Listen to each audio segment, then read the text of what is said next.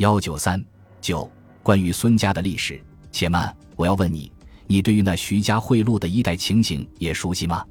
胡贤问。哈哈，你问这句话，不但是不信任我，简直是有点侮辱我了。顾白晓却在大笑了。老实说吧，不论在上海的哪一角落里，关于一切的情形，我都是有点知道的。否则也不成其为白晓了。如今你所欲知道的，就是哪一家的事情呀？我所问的是一家姓孙的，他家的门牌号数大概是九九八八吧？胡贤说。哦，你问的是这家，他们住的不是一座很大的洋房，前面还有一个花园吗？白小珍不愧是白小，他立刻就如数家珍的说出来了。胡贤把头点点，表示他已是说的准确。不过你为何要问起这家人家？我觉得这不在你的范围之内呢。白小露着诧异的神气，这句话是怎么讲？胡贤也在诧异了。请你不要动气，这因为你并不是那些惯于追求女人的小白脸。顾白晓的话竟是越说越奇怪起来了。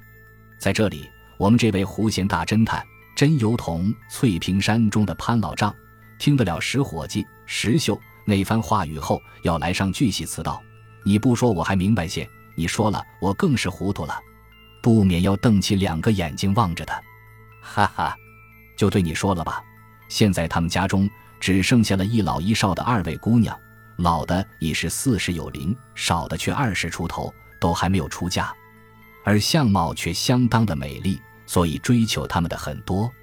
至于你，我知道已是早有家室，绝不至也会向他们追求的。现在忽把他们查问起来，自然要使我觉得奇怪起来呢。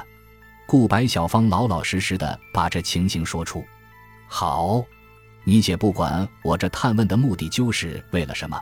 只把他家的情形说出来便是，我照例付费就是了。胡贤却是一副正正经经和他做交易的面孔。好，顾白小也照样的说了这么一句话。那老姑娘叫孙孝倩，小姑娘叫孙武娟，她们并不是姊妹，却是姑母与侄女的关系。换句话说，那前者还是后者的一个保护人呢。照此说来，这孙武娟的父母都已双双去世的了。胡贤不免插问一句：“不错，而这孙武娟的父亲却是一位外交界有名的人物，曾做过派驻什么国的公使，历年患囊甚丰，身后很遗下几个钱，并听说他外国派十足，在这去世之前还立下了一张遗嘱，对于这遗嘱的支配也完全带着外国风，因为那时他的夫人已是先去世的了。”顾白晓便又详详细细的说下去。胡贤听到这里。不免向我望了一眼，似乎在说：“这才很有意思咧。”一边便又哦了一声，然后再说：“那么也知这遗嘱的内容就是怎样的呢？”这倒不知道。不过你如欲探问的，我尽可给你代劳。只是关于这报酬方面，比之寻常事件，虚得特别加高呢。顾白晓又摆出一副生意精的面孔，胡贤又把眉儿略略一皱，答应下来，方又问。那么，在那些许多追求他们的人中，有一个姓何的，你可认识他？